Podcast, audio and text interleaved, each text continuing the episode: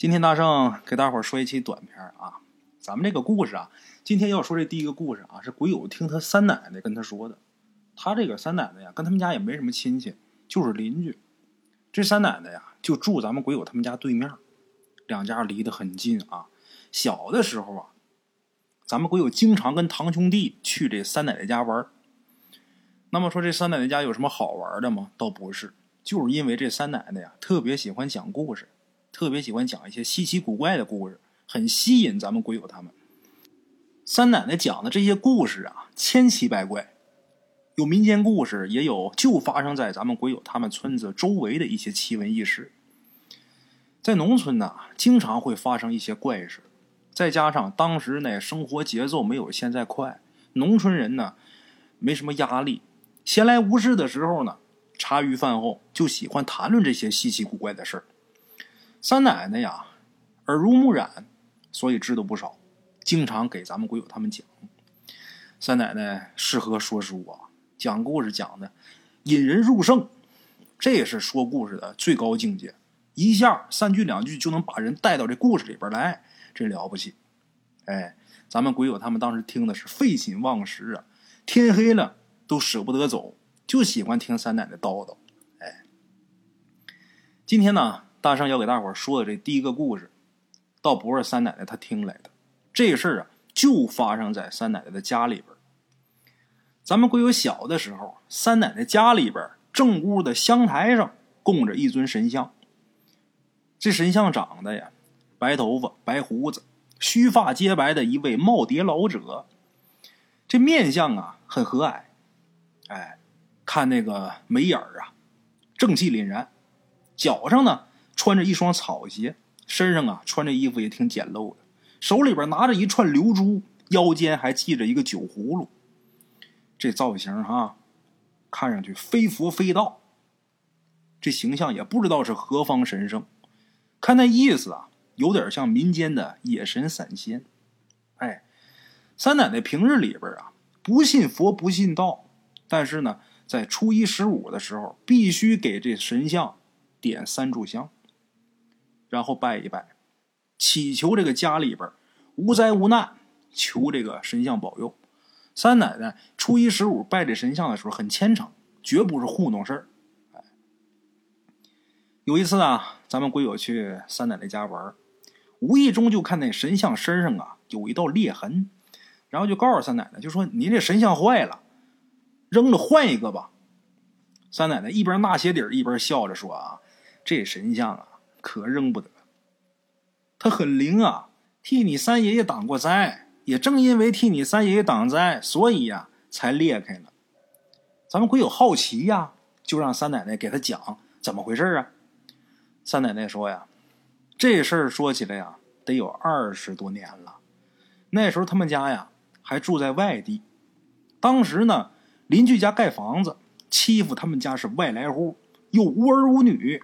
所以呢，盖地的时候多占了三尺他们家的宅基地。三爷爷那时候还年轻，老爷们儿啊气不过呀，就跑去跟邻居理论：“你凭什么占我们家地呀？”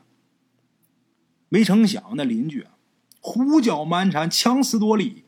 因为那家是本地人，所以呢，有不少亲戚朋友啊过来帮腔，胡搅蛮缠不说，还威胁三爷爷说打他。那三爷爷也是有了名的驴脾气啊，肯定也没怂。俩人呢，越吵越上头，两边就打起来了。邻居他们家呢，人多势众，但是三爷爷人高马大，再加上常年干力气活，有个好身板，身体强壮，所以呀，邻居也没占着便宜，也被打得头破血流。三爷爷也吃亏了，但是呢，这邻居觉得他这亏吃大了，我就应该占你地，你外来的。你凭什么到我们这儿盖房子？不讲理呀！七声，这邻居被三爷爷打得头破血流的，觉得自己吃了大亏了，恼羞成怒，吐了一口带着血的唾沫，冷笑着让三爷爷给他跪地上磕头认错。你如果不跪地上给我磕头认错，打我这裤裆底下钻过去，我就让你不得好死。三爷爷那脾气，能给他跪下磕头认错吗？本身你他妈占我地，我还给你跪下磕头认错，我错就错在没打死你。三爷爷没勒他，两边又争论几句，三爷爷就回家了。俗话说得好啊，人在屋檐下不得不低头。宅基地已经被人家给占了，地沟也挖完了，地基也砌上了。三爷爷过去打也打了，骂也骂了，气也出了，可是这宅基地可没要回来。三爷爷也不打算要了。三奶奶也劝他别去找那晦气。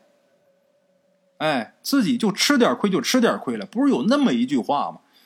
万里长城今犹在，不见当年秦始皇。千年的黄土一百主，为这三尺两尺的地，闹出人命可犯不上。哎，本来以为啊，这地给他了，以后这两家就井水不犯河水了，各过各的也就得了。可是万没想到，有那么句话叫“树欲静而风不止”啊。没过几天，三爷爷就感觉自己这身子有点不得劲儿。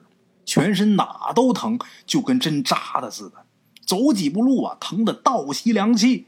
但是三爷爷这人呢，生性大大咧咧，不在意自己的身子，也没当回事也没去看大夫，就以为啊，在床上躺几天，养两天也就好了。是万没想到，那病情是一天比一天重，最后甚至啊，疼的都不能吃饭睡觉了。三奶奶心想：这不成啊！不能再依着自己爷们儿了，赶紧得找大夫啊！就这么的，一连找了得有四五个大夫，周围的村子都跑遍了，没一个大夫能治了这病。三爷爷到后面疼的整天是死去活来，又熬了几天，这人就熬得奄奄一息了，瘦的皮包骨头，就那么几天，等于说半只脚都迈进棺材里边去了。三爷爷就觉得自己这病。好不了了，所以呢，告诉三奶奶去给我买寿衣，给我准备后事，省得不定哪天我这一咽气儿，你自己忙活不过来。三奶奶接受不了啊，好端端一人，怎么说不行就不行了？趴三爷爷这个床前呢，哭断了肝肠。寿衣得买，真有个三长两短的。不能说寿衣也没有，寿材也没预备，那到时候抓瞎。寿衣买回来了，三奶奶呀，本来对三爷爷这病已经是不抱希望，可是没想到过了两天，这事情啊突然间有了转机。三爷爷那时候已经快不行了，有一天夜里边，在这床上躺着，意识都有点模糊了啊，可是隐隐约约的，三爷爷却听见了有个声音在他耳朵边上。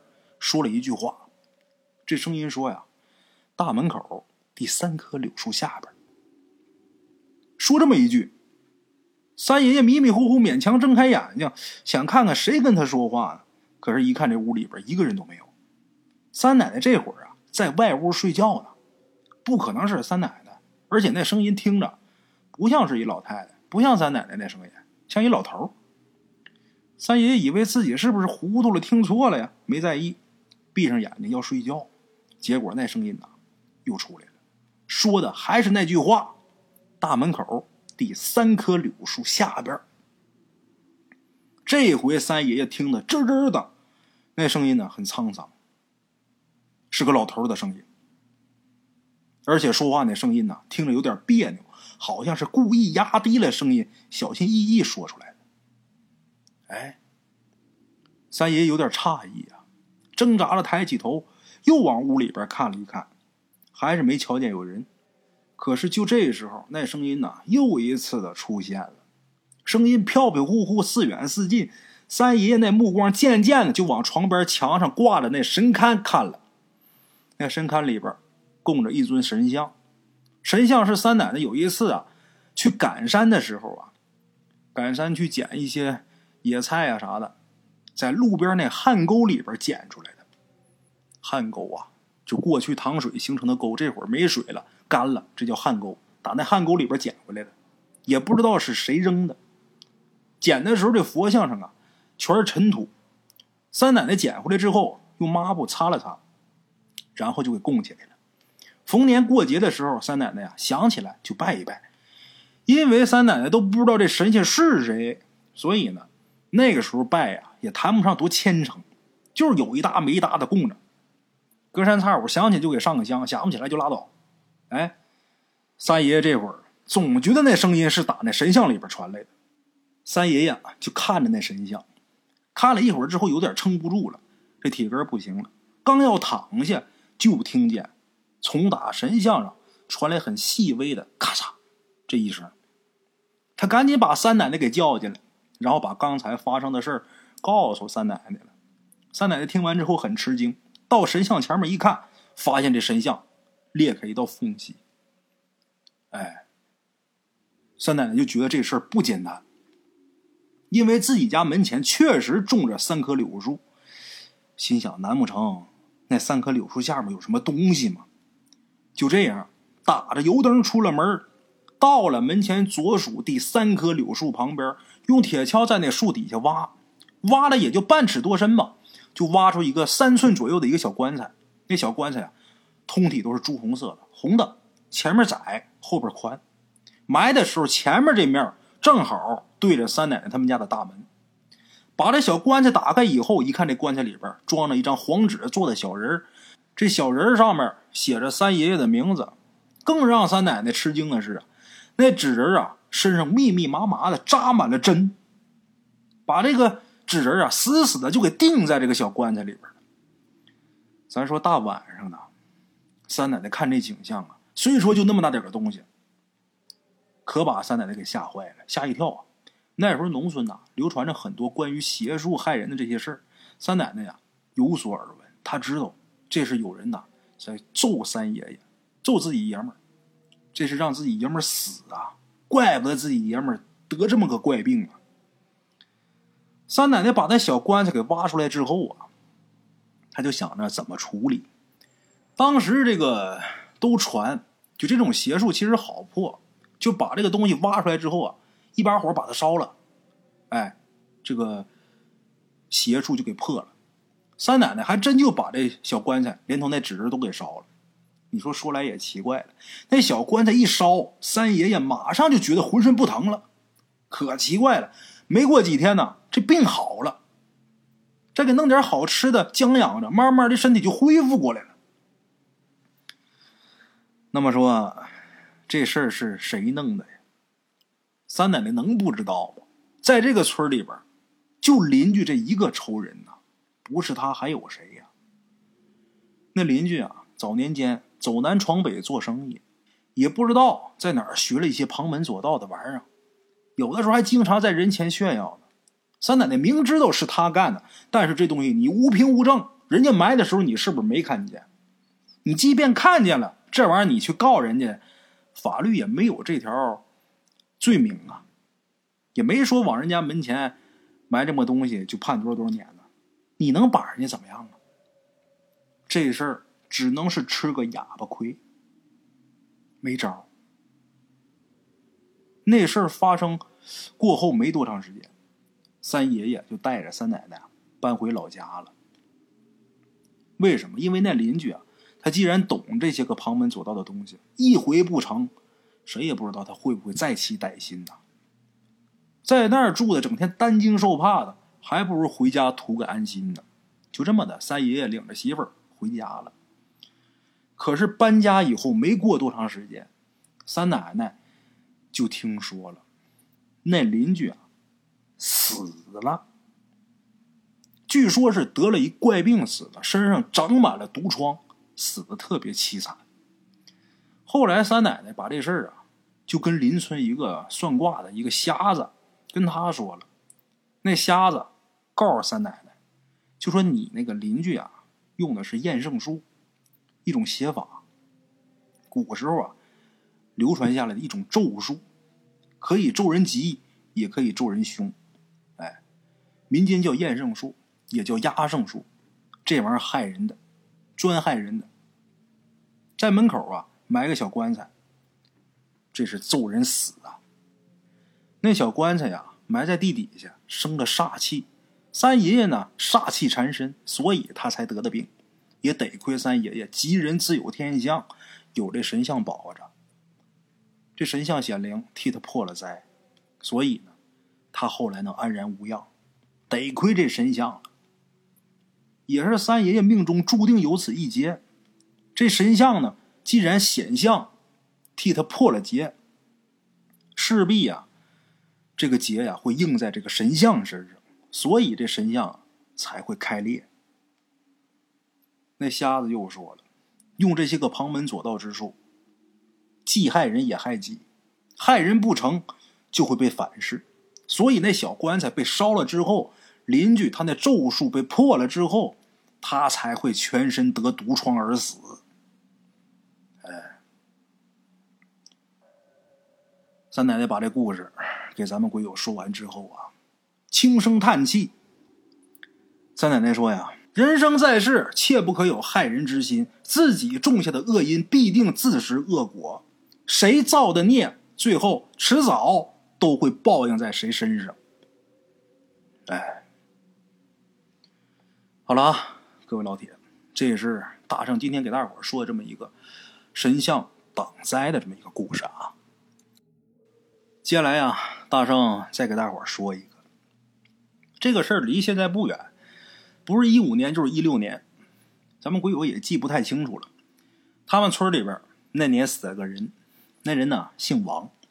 这人过去啊，在村东边有个湖，在那个湖啊承包了一片水域养鱼。后来因为这个湖面啊不允许在私人承包，他养鱼养不成，也就不干了。说不干了，没有经济来源了，家里边上有老下有小，怎么办呢？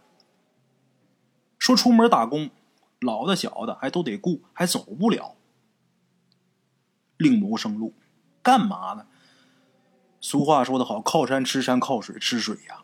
他们家就住湖边上，这个人呐又特别熟悉水性，所以呢，闲暇之余他就下湖去抓野鸭子，卖野鸭子。他们那边人呢特别喜欢吃野味儿，饭店里边的野鸡呀、野鸭、野兔子卖的特别好，所以呢收这些东西价钱也高。这位姓王的这位，他就靠着这个每年能挣不少钱。村里人都羡慕他，你看人家守家在地的，人一年真不少挣，不比那外出打工挣的少。后来也不知道怎么的，有一天这人呢，忽然间就死了，死的很蹊跷。据知情人说呀，他是去湖里边捉野鸭子，回来得病死了。怎么回事呢？那天呢，他去湖里边抓鸭子，就特别奇怪。运气特别好，就平日里边啊，一天能逮个两三只，那就算是不错了。点儿不好的时候一只，有的时候还空筐没有。可是那天一只接着一只，那野鸭子就跟排队似的啊，往他这儿来，特别反常。他乐坏，高兴坏了呀，一直抓到傍晚，天蒙蒙黑了，他才想起来要回去。就在他要调转船头往回走的时候，忽然间。听见这水里边有动静，他低头一看，这水里边不知道什么时候出现一人，看那架势，呛水了，溺水了，在水里边扑腾。他赶紧用这个船桨去捞那人去，可是呢，一直捞不起来，眼睁睁看那人往下沉。那人往下沉的时候啊，仰着头，瞪着眼睛看着他。他看清这人长相的时候，就怔住了，浑身起一身鸡皮疙瘩。因为水里那位长得跟他一模一样，吓坏了。这一害怕，这身子就往后退。因为船小，没多大点地儿啊，他这一退，可就失足掉湖里边他这人前面说了，熟悉水性，幸好是有惊无险，扒着这个船帮又上了船。但是经过这么一番很剧烈的晃动啊，船上往里那些野鸭子可就都跑了。飞的飞，跑的跑，一只都没剩。回家了，浑身湿漉漉，这人失魂落魄，那模样能看出来呀。家里人就问他呀：“怎么了？”他把在湖里边发生的事跟家人说了。家里人听完之后也觉得不可思议啊。大伙儿都相信，看那架势可不是撒谎。可是这会儿家里人可不敢说什么了，因为看他那个状态，不敢再刺激他了。就都宽慰他啊，没事这这这天黑了，啊，这个视线不好看花眼了。也不知道这人呐，是因为受了惊吓，还是说落水着凉了。回家之后，这人精神就有点不正常了，一直就是捏捏傻傻。没过几天，这人就病倒了。又过几天，这人就死了。就这么怪，这事儿啊，在咱们鬼友他们那村里边传的沸沸扬扬。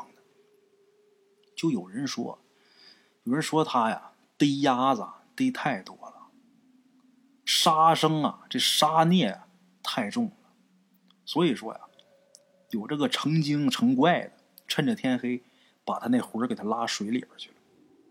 他丢了魂儿，这人可不就活不成了？哎，打这事儿以后，他们那地方啊，野鸭子算是得意了，没人再敢抓了。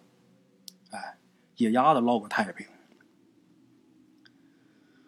这杀虐呀，可万万不能造。咱们平时喜欢钓鱼，喜欢打个野味儿。他说：“你吃多少，你钓多少，你别祸害他。你指这玩意儿发家，你杀生害命，那可不行。别祸害，别祸害生灵。今天呢，给大伙说这么几个小故事。现在这个故事啊，越来越难说了。为什么呢？因为现在我这是听故事的啊，基本上兵分两路。有的呢着急听长篇的阴阳评，有的就爱这短篇所以说我两头啊都得顾。”不能说每天两边都照顾到，这边给添把米，那边啊给添把柴，一天照几忙。这故事也是真不好讲。现在列位这个要求也真是高。你比方说啊，现在就有不少没事就得来指点我的，你应该怎么怎么讲啊？你这故事讲的不对，你应该这么这么说，你这个词儿用的不对。你不能说文言文，你得说大白话，要么显得不接地气。那位又来了，哎呀，你这说的太没水平了，你费半天劲，这就一句文言文就搞定了呀？你说让我听谁的呀？还有那个理直气壮加上你微信就问你，谁让你说普通话的？哎，你这风格变了，不行啊！我就爱听东北话，你得给我说东北话。谁让你变的？我就听东北话，听着舒服。我说那个也得顾及一下南方的朋友，如果全说东北话的话，人家也不爱听。你看有的人就说一一嘴东北大碴子味儿，咧咧咧咧咧咧，咱也听不懂。有南方朋友人挑理了，说点普通话，大伙都能听得明白的，这不也挺好吗？不行，你就得说东北话，那文言文就不能说，就是大白话。我就喜欢听这个。咱说啊，这个玩意儿就跟你去饭店似的。你到饭店啊，我点一盘宫保鸡丁，点一盘宫保鸡丁，我吃两口，然后我说这菜啊咸了，这菜淡了，你这陈醋放多了，我我不吃了，下回我不来了。你说这些都对，为什么呢？因为你是顾客。你有权利去点评这道菜，因为你花钱了，哎，就是我下次不来了，这就到头了。你横不能说，你吃一口你觉得不好，你到后厨去，你把围裙系上，当当当当当当，你自己弄佐料自己炒，炒完之后了，还得告诉厨师，你以后就得照我这么做。为什么？因为我爱吃。你说那不打你打谁呀？哎呀，不好干呐，列位。行啊，承蒙各位多关照，有什么意见呢？大伙儿多提啊，微信里边私信啊，多提，这样的话我才能多多进步。哎，好了啊，咱们今天呢就到这儿，明天同一时间，大圣还在这儿。茶楼人影错落用声音细说神鬼妖狐，用音频启迪人生。欢迎收听《大圣鬼话》。Hello，大家好，我是主播起呀，跟着吃完了饭，然后就回到自己的课啊。回到课室有喜马拉雅、百度搜索“大圣鬼话”，跟孙宇、孙大圣一起探索另一个世界。那天山女子独守空城，也只是感谢鬼友们，感谢鬼友们，感谢鬼友们一路陪伴，大圣鬼话，见字如面。欲知后事如何，且听我下回分说。